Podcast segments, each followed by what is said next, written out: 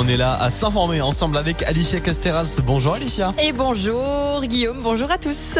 Quels sont les titres à retenir dans l'épée de Savoie en ce jeudi? Eh bien, il y aura encore des perturbations à prévoir les prochains jours, surtout côté transport. La mobilisation se poursuit contre la réforme des retraites. Il y a un rendez-vous pour les saisonniers, c'est à Megève et c'est aujourd'hui jusqu'à 18h. Euh, côté sport également, une quatrième place pour la biathlète savoyarde Julia Simon. Avant de développer ces infos locales, régionales, la réforme des retraites continue, elle aussi, d'occuper l'actualité nationale. Alors que l'article phare validant le report de l'âge de départ à 64 ans a donc été officiellement adopté par les sénateurs la nuit dernière, plusieurs mobilisations pour dénoncer la réforme se poursuivent. À Paris, la CGT a coupé le courant au Stade de France aujourd'hui, ainsi qu'au chantier du village olympique à Saint-Denis. À Chambéry, le syndicat menace aussi de couper le courant dans la zone commerciale des Landiers. Euh, côté perturbation, demain, la SNCF prévoit encore un trafic très fortement perturbé pour les TER avec deux trains sur cinq en moyenne. Perturbation à prévoir également tout le long du week-end.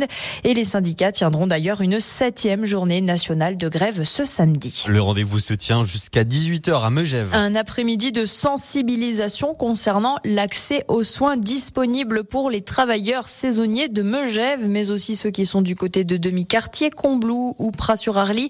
L'événement est organisé conjointement par le CCAS de Megève et la CPTS du Mont-Blanc en présence de différents personnels de santé ainsi que diverses associations. Rendez-vous donc si vous êtes saisonnier du côté de Megève jusqu'à 18h à la maison des associations de Megève. C'est un nouveau document primordial pour les pompiers de Haute-Savoie. Le terme est un peu technique, mais le schéma d'analyse et de couverture des risques, à savoir le SDACR, a été voté fin février par le SDIS, le service départemental d'incendie et de secours de Haute-Savoie. C'est un nouveau document qui dresse l'inventaire des risques en tout genre auxquels les secours au Savoyard sont confrontés. Nicolas Marillier, colonel directeur départemental du SDIS 74, nous explique ce qui change entre le précédent document qui était en vigueur depuis 2015 et cette nouvelle version 2023. D'abord, on tient compte de l'évolution de nos ressources. Le volontariat s'est transformé. On demande de plus en plus de choses à nos sapeurs-pompiers volontaires. Donc, euh, on a, dans certains secteurs, regroupé certaines casernes pour répartir la charge sur un peu plus de monde. Deuxième enjeu euh, majeur, c'est celui du changement climatique, mais plus encore de ses impacts. Feux de forêt, la fonte des glaciers, les conséquences des précipitations qui sont moins fréquentes mais plus violentes, des laves torrentielles, euh, se spécialiser sur ces risques-là. Et enfin, le troisième levier, c'est celui de l'innovation. Aujourd'hui, je préfère qu'on ait un drone qui coûte 5 euh, ou 10 000 euros, qui va survoler une zone euh, menacée, plutôt qu'un hélicoptère avec 3-4 personnes dedans, qui pourrait connaître une avarie et mettre en difficulté les gens. Et en temps normal, le SDAC est donc un document révisé tous les cinq ans, mais à cause de la crise sanitaire, le même était en vigueur depuis 2015. Maintenant que cette nouvelle version a été adoptée, débutent les discussions concernant les moyens techniques, humains et financiers à mettre en place pour respecter le document. On part en Suède où le biathlon a repris ses droits aujourd'hui. L'avant-dernière étape de la Coupe du Monde de cette saison avec encore une très belle opération pour la Savoyarde de Julia Simon qui arrive quatrième de l'individuel. L'épreuve d'aujourd'hui dominée par un tandem italien, Vireur-Vitozzi.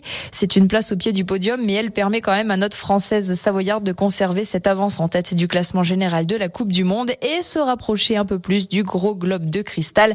L'individuel homme, lui, n'a pas donné particulièrement de médailles du côté de la France cet après-midi. Sur la route et à deux roues, le néerlandais Olaf Koij s'impose au sprint et remporte le cinquième étape du Paris-Nice à Saint-Paul-Trois-Châteaux. Le premier français, Brian Cocard, termine cinquième. On note d'ailleurs que hier, le cycliste haut savoyard d'Annemasse Aurélien Paré-Peintre de l'équipe savoyarde AG2R Citroën était arrivé quatrième. Et qui pour succéder à Corinne Diacre? La sélectionneuse de l'équipe de France féminine de foot démise de ses fonctions aujourd'hui après la fronde des joueuses de l'équipe de France qui mettait en cause son management. Il y a plusieurs noms qui sont évoqués pour cette succession, notamment un certain Gérard Prêcheur, l'actuel entraîneur du Paris Saint-Germain, ou encore l'actuel sélectionneur de l'Arabie Saoudite, Hervé Renard. Merci beaucoup Alicia, toute l'actualité des Pays de Savoie est à retrouver sur notre site internet et sur notre application. Et euh, voilà, j'espère que vous êtes rapide si vous voulez aller du côté de Megève. oui, alors on, on vient de s'en apercevoir effectivement. Mauvais calcul de ma part. Je, je, voilà, je plaide coupable. Mais au moins, on, peut noter ce bel événement qu'organise Vous pouvez noter l'événement et vous pouvez savoir qu'il y a des choses qui sont disponibles et vous n'hésitez pas à vous rapprocher euh, du CCAS et de la PTTS euh, du Mont Blanc si vous êtes euh, saisonnier du côté de Megève et que vous avez des questions concernant vos droits à la santé. Restez pas sans réponse. N'hésitez pas évidemment à aller poser les bonnes questions. C'est un sujet très important et vous pouvez retrouver tous les sujets importants et toute l'actualité des deux savoirs sur notre site et sur notre application. Il y a de